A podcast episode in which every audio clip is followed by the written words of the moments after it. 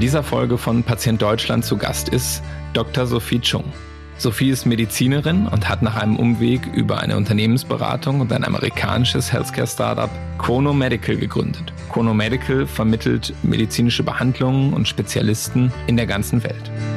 Warum das das Leben von Menschen besser macht und warum Vertrauen und Transparenz das Wichtigste ist, was eine digitale Plattform mitbringen kann, darüber habe ich in dieser Folge gesprochen.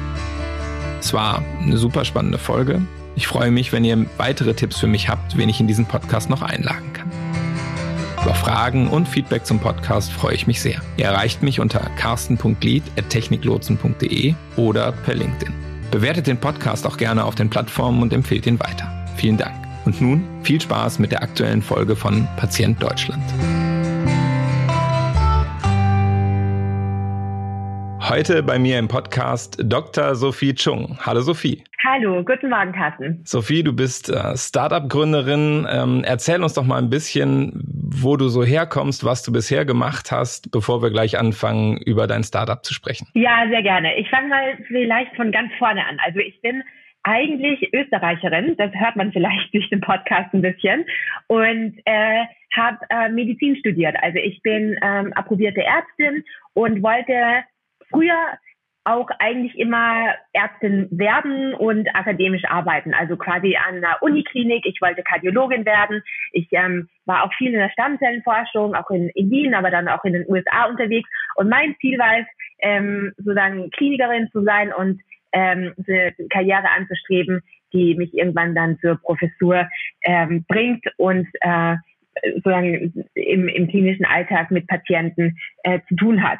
Nun kam das alles ein bisschen anders. Ich war jung und brauchte Geld und äh, bin da über ein Praktikum in der Unternehmensberatung gelandet äh, bei McKinsey. Auf der dunklen Seite sozusagen. Genau, auf der dunklen Seite und ähm, war, habe quasi den weißen Kittel an den Nagel gehangen, wo wir schon bei den ganzen bildlichen äh, Floskeln sind und äh, gegen den dunklen Anzug getauscht und äh, war da dann fast fünf Jahre lang, aber fast ausschließlich auch im Gesundheitssektor unterwegs. Das heißt, ich hatte als, als Ärztin sozusagen Einsicht äh, in den klinischen Alltag und, und, und, und sozusagen den Patientenalltag, bin dann auf die andere Seite gewechselt und konnte dann das Thema Gesundheitssystem äh, oder Gesundheitsindustrie auch von der wirtschaftlichen Seite betrachten. Und das war unheimlich spannend für mich, einmal zu verstehen, wie, wie ticken denn äh, Krankenkassen, wie ticken Pharmafirmen, wie ticken auch Krankenhäuser in der in der, in der Verwaltung.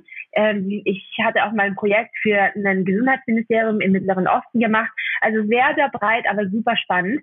Und ähm, über die Reise bin ich dann äh, im Startup gelandet. Also ich war bei McKinsey und dachte mir so, okay, was ist jetzt der nächste Schritt? Ich hätte zurückgehen können in die Medizin. Das war auch durchaus eine, eine Option. Das war aber auch zu einer Zeit, wo das Thema digitale Medizin oder Digitalisierung generell so Einzug gehalten hat in, in Deutschland. Und das fand ich halt unheimlich spannend, dass man, dass man sozusagen hier Ideen verwirklichen konnte, mittels Technologie ähm, das Leben von Menschen besser zu machen. Und das, das ist natürlich in der Medizin, da ist das Potenzial riesig. Und da habe ich dann quasi ein bisschen Blut geleckt. Ich hatte da noch nicht so meine feste eigene Idee und ähm, habe dann aber meinen Job gekündigt bei McKinsey, bin dann nach New York gezogen und habe dann für ein Digital Health Startup dort gearbeitet namens ZocDoc. Das ist ähm, ein äh, Arztterminbuchungssystem oder eine Arztterminbuchungsplattform, ähm, Marktführer in den USA. Fand ich super, super spannend, was sie gemacht haben. War da drei Jahre lang und ähm, danach, das war dann ähm, Ende 2015, bin ich nach Deutschland zurückgekommen, nach Berlin und habe dann Cuno Medical gegründet. So, das ist mal so in einem in einem Bogen äh, mein Werdegang. Ja, sehr spannend. Äh, und damit bist du ja fast schon wieder im, im weißen Kittel ähm, zurück. Kannst du uns erzählen, was Chrono Medical macht? Ja, auf jeden Fall, genau. Also ich, ich nähere mich sozusagen dem weißen Kittel äh, langsam wieder an. Ich äh, werde auch oft gefragt, ob ich mir vorstellen kann, wieder Ärztin zu werden. Und äh, man glaubt es kaum, weil ich könnte es mir tatsächlich wieder vorstellen. Ich weiß nicht, ob ich ob, es mir einfach fehlt, dieser Patientenkontakt. Ich, ich habe unheimlich gerne viel Zeit im Krankenhaus verbracht. Da gucken mich die Leute auch immer sehr schief an, wenn ich das sage, aber bin tatsächlich eine dieser Verrückten gewesen, die man sehr gerne auch im OP gestanden ist. Und ähm, ja, genau, also wer weiß, was eine, eines Tages noch kommt. Aber zuerst mal zu Cuno Medical, was machen wir? Also wir sind eine Plattform, die Patienten bei der Spezialistensuche hilft, also bei der, bei der Suche eines Facharztes und das weltweit. Äh, weil also wie, wer, wer nutzt uns? Das sind Patienten aus der ganzen Welt. Also wir sind eine internationale Plattform. Äh, wir bedienen Patienten aus über 70 Ländern. Die meisten unserer Patienten kommen aus dem europäischen Ausland, also äh, quasi Ausland aus Deutschland, ähm, also UK, also England, Irland, ähm, die Skandinavien, Benelux und so weiter. Ähm, und das sind Patienten, die aufgrund dessen, wo sie wohnen, oft nicht so guten Zugang zu medizinischen Dienstleistungen haben. Das handelt sich hier einerseits um Selbstzahleleistungen, zum Beispiel in der Reproduktionsmedizin, aber auch in der Zahnmedizin zum Beispiel.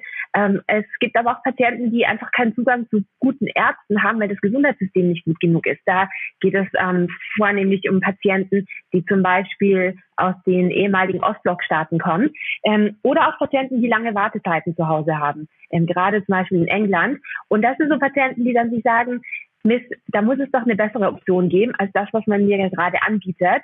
Und ähm, gehen dann ins Internet und finden uns und finden dann meistens auch einen Arzt, äh, der zu ihnen passt und oft ist dieser auch im Ausland. Kann man sagen, das ist äh, schon auch eine Art ja, Reiseplattform oder wäre das sehr despektierlich? Also es geht letzten Endes darum, irgendwo hinzureisen und dort eine, eine bessere Behandlung äh, zu bekommen, als man sie oder eine schnellere Behandlung zu bekommen, als man sie kriegen würde, da wo man gerade ist? Ja und nein. Also da, du hast schon recht. Also viele Patienten müssen tatsächlich reisen, um dorthin zu kommen, wo sie die Behandlung bekommen. Aber sie reisen ja nicht des Reisens wegen, sondern weil sie den richtigen Arzt suchen. Und der richtige Arzt kann in vielen Fällen auch in der gleichen Stadt sein. Also man fährt dann mit dem Auto hin quasi, also eine kleine Reise, ähm, die auch ganz normal ist. Oder dieser Arzt kann auch in einem anderen Land liegen. Von daher finde ich, ist das Thema Reisen sozusagen das Mittel zum Zweck, als wirklich sozusagen wie, äh, also im Vergleich dessen, wenn man auf Urlaub fährt, dann, dann reist man ja sozusagen aufgrund der Motivation zu reisen und das ist in unserem Fall nicht wirklich der Fall. Ne? Also ich habe jetzt auch sehr bewusst das Thema äh, oder das Wort Medizinreisen oder Medizintourismus nicht in den Mund genommen, jetzt tue ich es doch, weil das ja sehr oft dazu genutzt wird, zu beschreiben, was wir machen.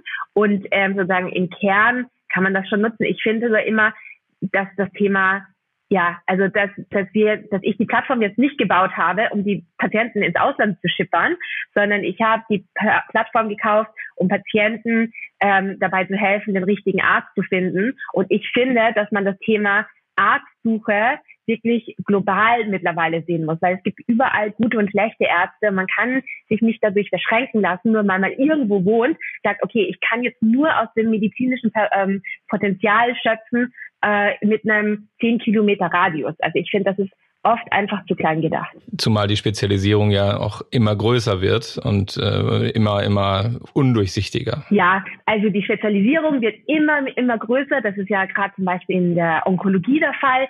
Ähm, aber das Thema Globalisierung ist ja auch immer, kommt ja immer stärker voran. Also ich kann heute in zwei Stunden irgendwie von Berlin in, äh, nach Hamburg fahren. Ich kann aber auch in zwei Stunden von Berlin nach äh, London fliegen. Ne? Also das ist halt einfach das sind Distanzen, die man heutzutage aufgrund der guten logistischen Anbindung auch schafft. Und von daher ist das meiner Meinung nach kein großer Unterschied mehr. Und wenn, wenn ich dadurch eine bessere medizinische Versorgung bekomme, dann finde ich, muss man sich das auch äh, angucken und auch diese Option unter Betracht ziehen. Letzten Endes schafft ihr Transparenz über das medizinische Angebot, was es gibt, ein Stück weit unabhängig vom, vom Raum, in dem ich mich bewege. Genau, unabhängig vom Gesundheitssystem, unabhängig von Ländergrenzen, unabhängig von, ähm, von äh, der finanziellen Lage des Patienten. Also ich, ähm, wir, Viele sagen auch, wir, wir, wir demokratisieren den Zugang zur Medizin.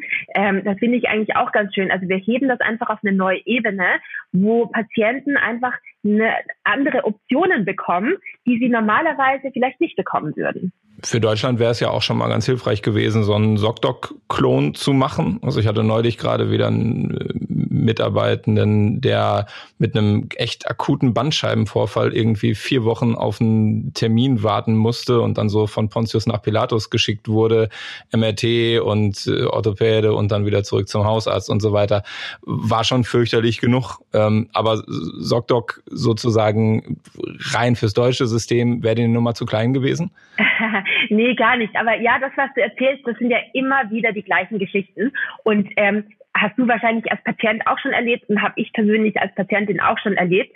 ähm, dass alleine die Vereinbarung eines, eines Arzttermins, vor allem wenn man zum Beispiel ähm, äh, Kassenpatient ist, das ist, das ist einfach eine, eine Tortur teilweise, wo man sich echt denkt, so, das kann doch so einfach sein, wenn man Technologie nutzt. Und ähm, so, also so bin ich ja eigentlich auch bei Doktor gelandet, ehrlicherweise. Ich habe ich hatte eine ähnliche Idee, als ich damals noch bei McKinsey war. Ich dachte mir so, irgendwie, also man kann, man kann einen, einen, einen Tisch, ein Restaurant mit zwei Mausklicks buchen. Wieso kann ich das nicht mit einem Arzttermin machen? Also das System ist doch sehr, sehr ähnlich. Es gibt irgendwie Kalender, da wird eingetragen. Wieso kann man mittels Technolog technologischer Anbindung diese Termine nicht sichtbar machen für den Patienten? Wieso muss ich zehn Ärzte durchrufen und äh, da sozusagen in der Warteschlange stehen, in der Warteschleife stehen und ähm, irgendwie versuchen, da innerhalb der nächsten Wochen einen Termin zu bekommen. Das kann doch nicht sein. Und so bin ich eigentlich auf Doctor gestoßen. Ich dachte mir so, ach, wie, wie krass, die haben meine Idee gestohlen und haben es auch schon gemacht. Ähm, und ähm, das war der, auch der Grund, ehrlicherweise, wieso ich mich da beworben habe und wie ich nach New York gegangen bin. Weil eigentlich war meine Grundidee schon, so was ähnliches in Europa zu machen. In Deutschland, aber auch äh, sozusagen äh, über die Deutschlandgrenzen hinweg. Als ich aber dann bei ZocDoc war, also ich bin ja nach wie vor sehr fasziniert von dem, was sie machen und großer Fan. Aber da habe ich einfach gemerkt, dass ZocDoc eine Sache sehr gut löst. Und, und, und die lösen, und zwar lösen sie das das logistische Problem sehr gut. Ne? Also ich muss jetzt keine zehn Ärzte mehr durchrufen. Ich kann äh, in die Suchmaske eingeben und sehe sofort alle Ärzte, die in den nächsten 24 Stunden oder 48 Stunden einen Termin haben. Super, wunderbar. Aber wenn ich jetzt irgendwo wohne in, in, in, in Hintertux, Alabama, äh, und da gibt es vielleicht den Arzt nicht, den ich brauche, oder da gibt es vielleicht nur einen Arzt, der alle Patienten sieht, dann hilft mir ZocDoc da auch nicht weiter, weil ähm, er, mir das Tool jetzt sozusagen keine anderen Alternativen anbieten kann, wenn das, äh, wenn die Gesundheitsversorgung lokal sozusagen einfach nicht mehr ausreicht. Und da habe ich mir die Frage gestellt, was machen die Leute dann? Was machen die Amerikaner, die sich den Arzt nebenan nicht leisten können? Oder was machen die, wenn die einfach jetzt zehn Wochen warten müssen? Was, was ist da die Lösung? Und das, das war eigentlich so der ausschlaggebende Punkt von mir zu sagen, okay, verstanden. Lokal Gesundheitssystem denken, das können viele. Und da gibt es auch einige Lösungen, die gar nicht so schlecht sind.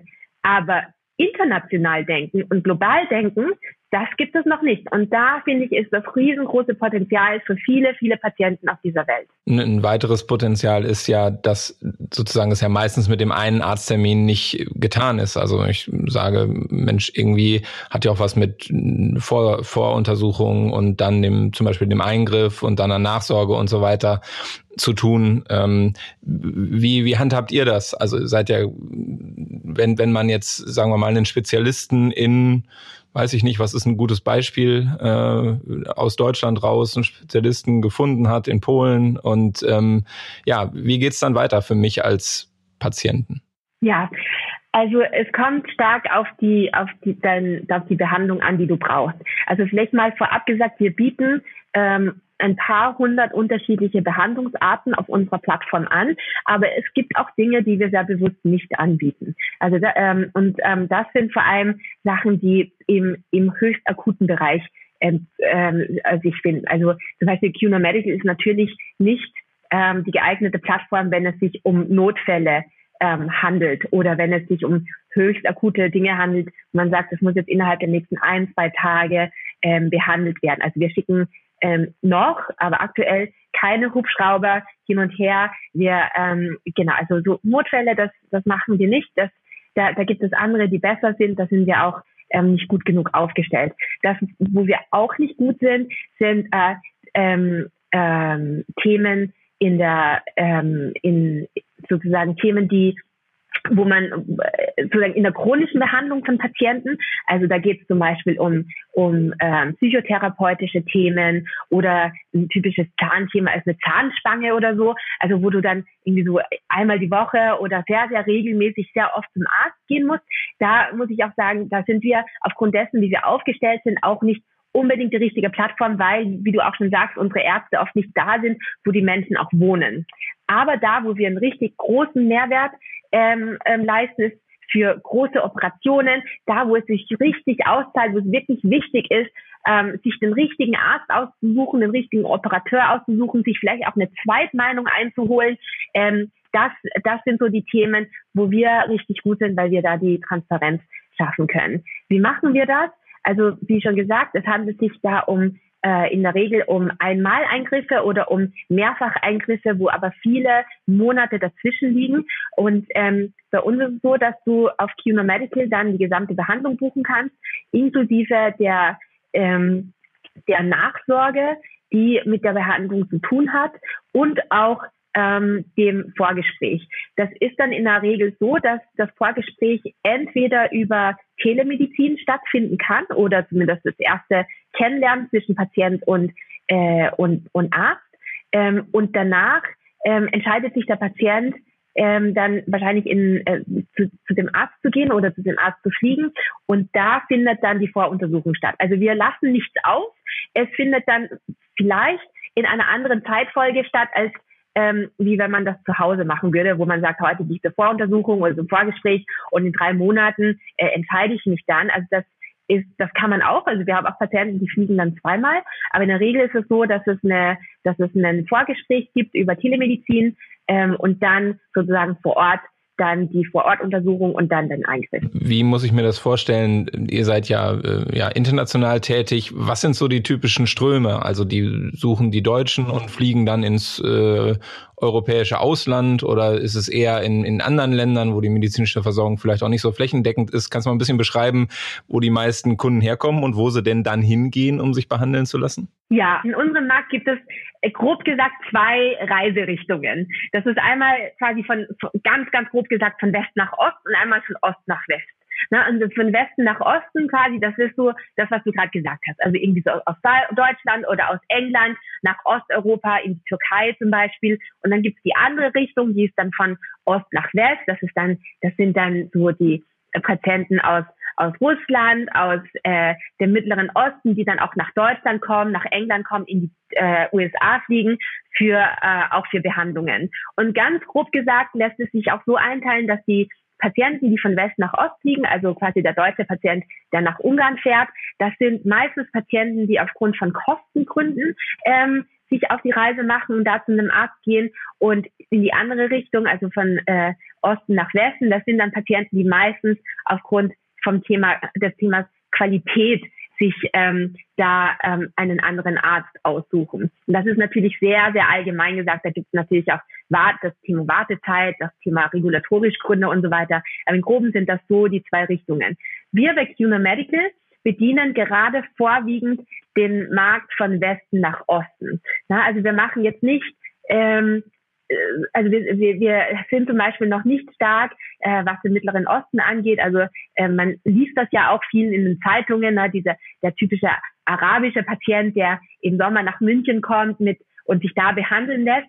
Das ist äh, die, die berühmten Scheichs, die dann zwei Etagen in der Klinik haben und noch zwei Etagen im Hyatt. Äh. Ja, richtig, die man überall auf der Straße sieht in München.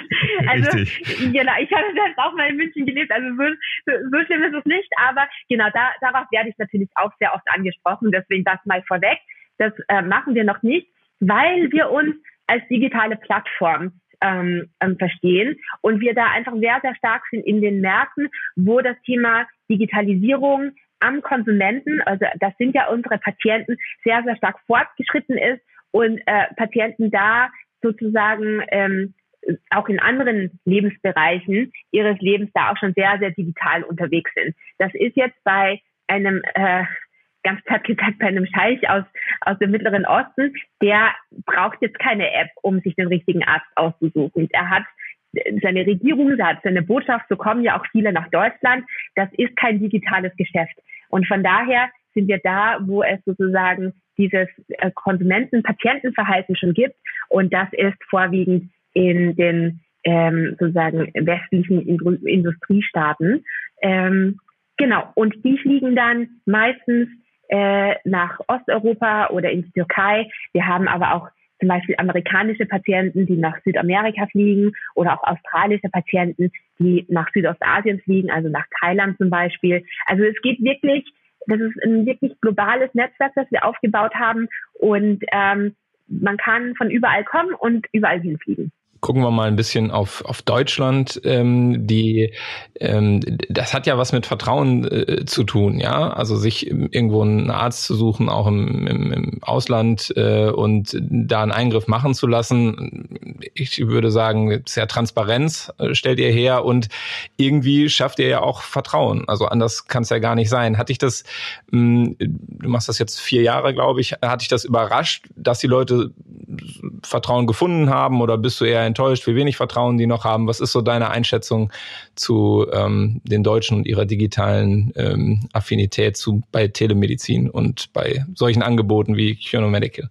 Ja, das ist eine ganz spannende Frage. Und absolut, äh, hast du recht. Ne? Also Vertrauen ist das aller, aller wichtigste Gut, dass wir uns bei QNO Medical aufbauen. Und das ist bei ganz vielen anderen Playern im Gesundheitssystem genauso. Also das geht so weit, dass wir bei QNO Medical das Mantra haben, ähm, our product is we build trust.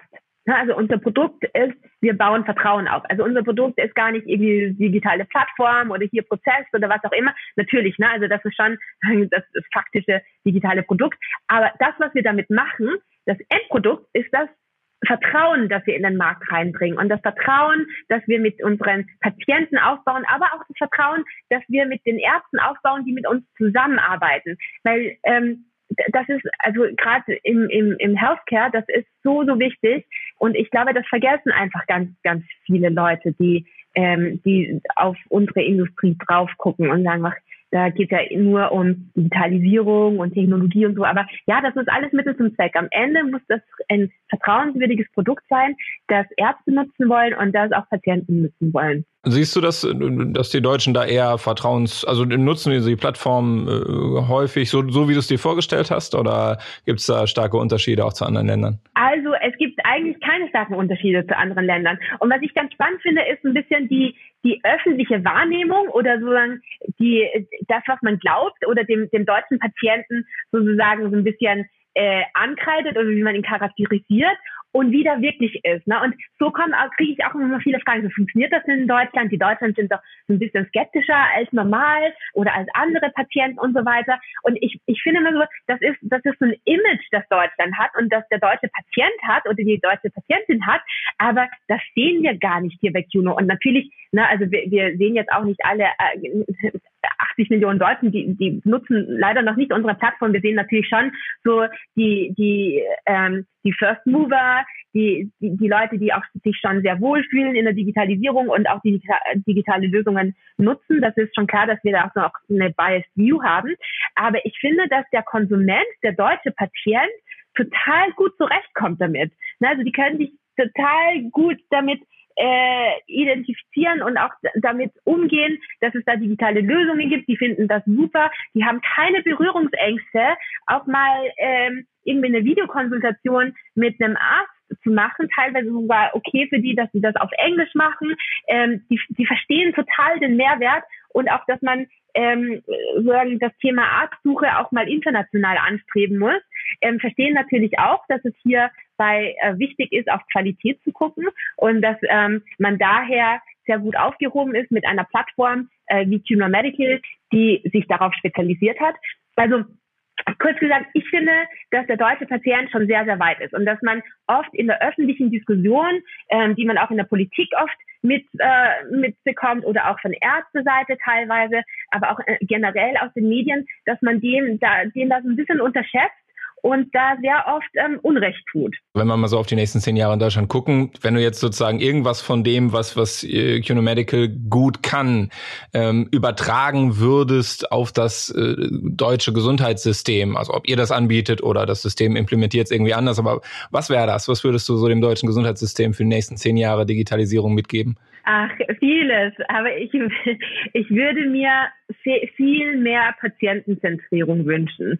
Und gar nicht nur, also ich finde, ganz oft ähm, wird unter Patientenzentrierung irgendwie gemeint, wir machen was für den Patienten. Aber das, das reicht halt nicht. Ne? Also wenn man etwas für den Patienten macht, dann ist das schon schön und gut. Aber das muss dann auch richtig gut funktionieren. Und ich glaube, das wird, also das würde ich mir am meisten wünschen.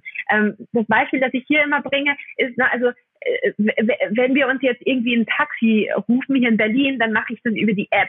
Und wieso mache ich das? Ich könnte ja auch einfach die Taxizentrale anrufen und dann ein Taxi bestellen. Das dauert jetzt auch nicht unbedingt viel länger.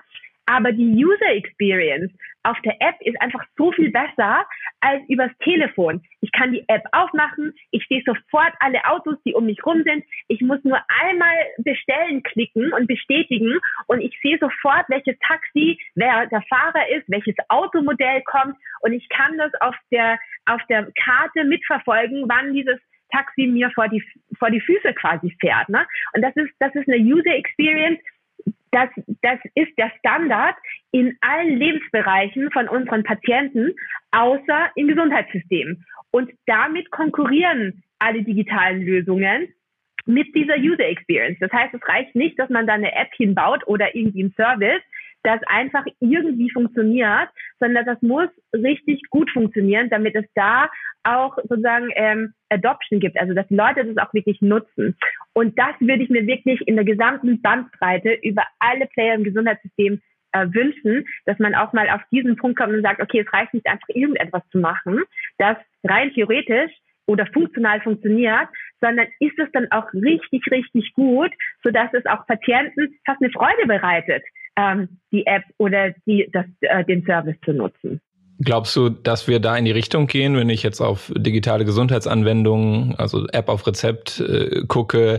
Ähm, siehst du da einen Weg? Ihr seid im Moment im Selbstzahlerbereich unterwegs. Könnt ihr euch vorstellen, an so einer Stelle irgendwie einen Andockpunkt auch für euer Geschäftsmodell zu haben? Total. Absolut. Also ich finde, das Gesundheitssystem, das ist ja ganz, ganz eng verwoben mit allen Playern, die da drin sind. Ne? Also ähm, Versicherer hast du schon angesprochen, Krankenhäuser, Ärzte, aber auch vielleicht Pharmafirmen, also die Politik. Also das ist ja alles, das eine bestimmt das andere und der eine kann nicht ohne dem anderen. Und dennoch finde ich, ist es sehr, sehr schade, dass dass diese Player ganz, ganz selten an einen Tisch kommen und sagen, okay, was können wir denn jetzt machen, dass es unseren Patienten besser geht? Ähm, und von daher äh, kann ich mir total vorstellen, dass es so Plattformen gibt, äh, wenn sie eine gewisse Größe erreicht haben, wie Cuno Medical, aber auch der andere. Ich würde mir wünschen, dass es Cuno Medical ist, die vielleicht auch als digitale Plattform, aber auch als quasi neuer Player in diesem System diese unterschiedlichen ähm, Parteien auch nochmal näher zueinander rückt. Weil am Ende wollen wir doch hoffentlich alle das Gleiche und das, nämlich, dass es unseren Patienten besser geht. Und von daher kann ich mir das total gut vorstellen. Ähm, das bringen wir aber natürlich nicht alleine hin. Da müssen auch die anderen sozusagen ähm, offen dafür sein. Und da arbeiten wir auch jeden Tag sehr, sehr hart dran, dass wir auch das Vertrauen der anderen Player im Markt und erarbeiten und gewinnen. Am Ende muss ja auch die Kasse stimmen für ein Startup. Ist es denn für dich wirklich vorstellbar, dieses ja äh, verwobene System in Deutschland da so, ich sag mal, stark in den Fokus zu nehmen und zu bearbeiten? Oder sind nicht reine Selbstzahlerländer oder doch die Scheichs aus äh, Dubai irgendwann mal äh, als VIP-Kunden zu kriegen? Ist das nicht viel interessanter? Ah, ja, also ich, schön, dass du es ansprichst. Das ist, das ist eine Frage, die ich ganz, ganz oft bekomme. Und ich finde, das ist immer so ein bisschen eine verquerte Ansicht. Also was bringt mir, was bringt mir ein Scheich von irgendwo, der sich äh, einmal in Deutschland behandeln lässt? Da habe ich doch lieber Millionen von Kassenpatienten, die jeden Tag meine, meine, meinen Service nutzen. Na, und ja, vielleicht also ganz rein betriebswirtschaftlich gesehen ist es vielleicht äh, schon so, dass das sozusagen auf den Patienten gesehen lukrativer wäre. Aber das ist ja kein Markt, in dem man wachsen kann. Und ich möchte ja, dass meine, meine Plattform, ähm, mein Service, meine App von so vielen Patienten wie möglich in der Zukunft genutzt wird. Und von daher, ja, also äh, ist, glaube ich, sozusagen das Thema, also die Frage, wie du sie gestellt hast, und auch gar keine Kritik, aber ein bisschen zu kurz gedacht. Ähm, wenn man wirklich die Vision hat, dass äh, man ein bedeutender Player wird, der vielen, vielen Patienten hilft, einfach gesünder zu sein und ähm, auch Zugriff auf eine bessere medizinische Versorgung zu bekommen. Da ist mir der eine Scheich nicht so wichtig, ehrlicherweise. Da sind mir viele Patienten, von mir aus auch Kassenpatienten, aber auch Patienten, die privat versichert sind. Also das, da will ich auch gar keinen Unterschied machen. Viel, viel wichtiger Und ich habe lieber Millionen von Patienten drauf, ähm, die auf äh, den, das Individuum vielleicht äh, wirtschaftlich nicht so lukrativ sind wie ein Zeiss, aber in der Masse ist das der viel, viel größere Markt. Also da stellt sich die Frage gar nicht für mich. Ich freue mich, wenn du den, den Mut hast, das so anzugehen. Ja, das, ähm, da, darum machen wir auch den Podcast, um die Mutmacher ähm, zu hören. Ähm, wie würdest du es sagen? Ist eher ein Zehnjahresweg oder äh, siehst du bei den aktuellen, ja, durchaus auch schnellen Entwicklungen, ähm, siehst du da frühere Zugangsmöglichkeit? Also wie habt ihr das auf eurer Roadmap da stärker ähm, involviert? Involviert zu sein? Ja, ich glaube, das wird immer schneller und schneller. Also ähm, wenn ich mir zum Beispiel angucke, ähm, wann Sochtdoc gestartet ist, ähm, das Unternehmen, wo ich davor gearbeitet habe, die sind 2007 gestartet. Also die gibt es seit 13 Jahren. Ne? Und die haben jetzt, also die sind natürlich Marktführer in den USA. Aber was ich damit sagen möchte, ist, wir sind jetzt, na, wenn man auf digitale ähm, äh, Gesundheitslösungen guckt, egal welches, da, da siehst du halt nicht so die, die Wachstumskurven oft wie äh, im, in, in anderen Bereichen wie im E-Commerce, wie bei Zalando oder so zum Beispiel, weil das Gesundheitssystem natürlich ein bisschen anders tickt. Ähm, bei uns ist es so, wir, uns gibt es seit vier Jahren. Ähm, wir planen immer so drei bis vier, vier Jahre äh, voraus. Das ist quasi das, was unser Businessplan vorgibt. Das ist das, was wir auch in die Zukunft projizieren. Und ich denke schon, dass wir so in, in den nächsten drei bis vier Jahren wirklich auch ähm, dahin kommen, dass wir ein, ein, dass wir der größte Player im Gesundheitssystem sind, nicht nur in Deutschland, sondern auch international und dass wir dann auch sozusagen also die, die, die Stärke und die Größe haben, da als Player auch mitzumischen und ähm, auch mitzubestimmen. Und das natürlich immer in, in, in Zusammenarbeit und Kooperation hoffentlich äh, mit äh, vielen anderen, die, äh, die in diesem Gesundheitssystem auch etwas zu sagen haben. Was würdest du dir wünschen? Also ich bin jetzt ja hier irgendwie, was weiß ich, 42 Jahre Kassenpatient. Was kann ich dann in, in drei Jahren auf eurer Plattform bekommen, äh, was ich heute noch nicht bekommen kann vielleicht? Da musst du, glaube ich, gar keine drei Jahre warten. Also ich, drei Jahre müsstest du warten, um, äh, wenn du vielleicht ein Patient äh, in, weiß nicht, in Mexiko bist oder so, weil ich glaube, dass äh, so lange wird es wird es schon dauern, bis wir dann auch sozusagen nochmal mehr Länder bei uns angebunden haben, wo man, mhm. wo es auch die, die, die entsprechende Arztdichte gibt, die dann auch wirklich interessant sind. Ich, als, als deutscher Kassenpatient wirst du hoffentlich in den nächsten ein bis zwei Jahren maximal, aber auch heute kannst, könntest du das schon, wenn du eine Hüftoperation brauchst, auf unsere Plattform gehen und sagen, hey, ich bin Carsten, ich bin 42 Jahre alt, ich bin irgendwie aus, aus, aus dieser Stadt, das ist meine Postleitzahl, zeig mir mal alle Ärzte oder alle ähm, Unfallchirurgen, die ähm, auf Hüfttests äh, spezialisiert sind und ähm, in den nächsten zwei Wochen einen freien OP-Termin haben und ähm, möglichst äh, gute Patientenbewertungen haben, zum Beispiel. Und ähm, ich finde, so diese Transparenz, das klingt jetzt alles, das klingt jetzt sehr, sehr einfach, aber diese Transparenz gibt es gerade in Deutschland nicht.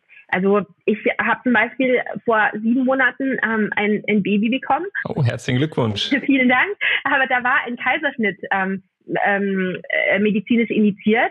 Ich hatte, und dann dachte ich mir so, okay, ich würde mich gern mal informieren, welche Gynäkologen gibt es da in diesem Krankenhaus, wo ich hingehe, die das machen? Und wer ist das? Und wie lange machen die das schon? Und ähm, wer ist da gut? Und also die die Frage alleine so wer macht das denn? Da hat das war schon richtig richtig schwierig. Das konnte ich nur im Internet halt nicht herausfinden. Da musste ich eine Hebamme fragen die auf der Station arbeitet und mir das sozusagen analog darstellen konnte und ich finde das ist ja das ist ja eigentlich was, was ein Grundrecht eines Patienten ist, sich im Vorhinein über den Arzt zu informieren, der einen dann salopp gesagt aufschneidet. Und ähm, von daher ist das unser erstes Ziel. Ja, heute brauchst du, brauchst du Insiderkenntnisse dafür. Äh, was müsst ihr denn tun, um das Ziel zu erreichen? Das hört sich für mich jetzt so an, als müssten Ärzte sich euch öffnen und der Plattform anschließen und wahrscheinlich ja auch Datensysteme anschließen, weil du ja letzten Endes äh, diese über diese freien Termine oder Kapazitäten äh, nur so ja transparent informieren kannund Genau, also ähm, idealerweise müssen uns so viele Patienten wie möglich nutzen und ähm, idealerweise nutzen auch so viele äh, und nutzen uns auch so viele Ärzte wie wie wie, wie möglich. Ähm, wie funktioniert das? Wir binden uns an ähm, und zwar an das Kalender System des Arztes. Ähm, in vielen Fällen ist es so, dass die, äh, dass die Ärzte sozusagen ein äh, Kalendersystem bei uns nutzen, also bei QNO Medical, ähm, und wir das dann sozusagen direkt auch in unsere Systeme einspielen können. Das, was wir zum Beispiel nicht machen, da kommt die Frage auch immer, wo wir uns auch an die, an, an die Patientenakten andocken und so weiter, das machen wir nicht. Also alles, äh, was uns quasi interessiert, ähm, sind die freien Termine beim Arzt und die kann er uns sozusagen über unser System mitteilen, indem er ne, in den Kalender reingeht und dann manuell auswählt, wann das sozusagen stattfindet. Oder wir können da auch sozusagen ein System bauen, dass diese, dass diese äh, äh, Termine dann ähm, automatisch ausliest. Spürt ihr eine, eine, Veränderung in den letzten Jahren, äh, ähm, wenn ihr Ärzte anspricht? Also ihr wirst ja wahrscheinlich ein Team haben, das Ärzte anspricht und sagt, Mensch, äh, habt ihr nicht Lust auf unsere Plattform zu kommen? Äh, habt ihr da jetzt sozusagen höhere ähm, Raten der, der Zustimmung oder äh, lauft ihr immer noch vor ja, in, in, in Skepsis? Hat sich da irgendwas verändert? Ja, da verändert sich, denke ich, sehr viel gerade und das wird immer einfacher, würde ich sagen. Aber ich muss auch sagen, hier tut man der Ärzteschaft oft immer so ein bisschen Unrecht. Also es gibt immer Ärzte und es wird auch immer Ärzte geben, die das nicht gut finden, was wir machen. Ne? Das ist zu innovativ, das ist zu digital, da gibt es äh, ganz, ganz viele Bedenken, Datenschutz, ähm, ich, irgendwie, ich brauche das nicht, ähm, was sind denn das für Patienten, die ich bekomme und so weiter. Also es gibt ganz, ganz viele Bedenken. Die, die wird es auch immer geben. Ne? Das ist überall so. Aber wir haben auch einfach ganz, ganz viele gute Erfahrungen mit Ärzten gemacht, die verstehen, dass Patienten sowas haben wollen. Die verstehen, dass wenn man am Zeitgeist ähm, bleiben möchte, auch in der Medizin, dass man sich irgendwann mit dem Thema Digitalisierung beschäftigen muss. Die verstehen, dass Patienten im Internet ihre Ärzte finden wollen. Die verstehen, dass Patienten im Internet über ihre Ärzte äh, mehr erfahren wollen. Und von daher ist das mittlerweile kein großes Problem mehr. Also zu uns kommen auch viele Ärzte, die sagen, hey, was muss ich denn tun, damit äh, ich bei euch angebunden bin? Und das sind nicht die vor, das sind nicht nur Ärzte, die jetzt gerade irgendwie ein Facharzt fertig gemacht sind und sich gerade niedergelassen haben und äh, versucht haben, ihre Praxis aufzubauen. Also ganz und gar nicht. Wir kriegen Anfragen wirklich aus, aus ganz Deutschland und international von ganz unterschiedlichen ähm, Spezialisten, die sagen, hey, was muss ich denn tun? Ich finde super spannend, was ihr macht. Was muss ich denn tun, dass ich, dass ich bei euch angebunden bin? Also ich finde, da tut sich immer mehr ähm, und ich finde auch, dass es immer einfacher wird, für uns zu erklären, was wir machen und den Mehrwert, den wir auch bringen. Und ähm, von daher bin ich da ein bisschen weniger besorgt, als das vielleicht die allgemeine Grundstimmung äh, manchmal ist, äh, wo ich das Gefühl habe, dass alle mal glauben, dass die Ärzte das alles nicht wollen. Ähm, ich glaube, da wird sich einiges tun in den nächsten Jahren. Wunderbar. Dann beobachten wir das gemeinsam und äh, ziehen sicherlich in den nächsten Jahren nochmal ein Fazit. Vielen Dank, Sophie. Ja, ich habe zu danken. Hat Spaß gemacht. Bis zum nächsten Mal.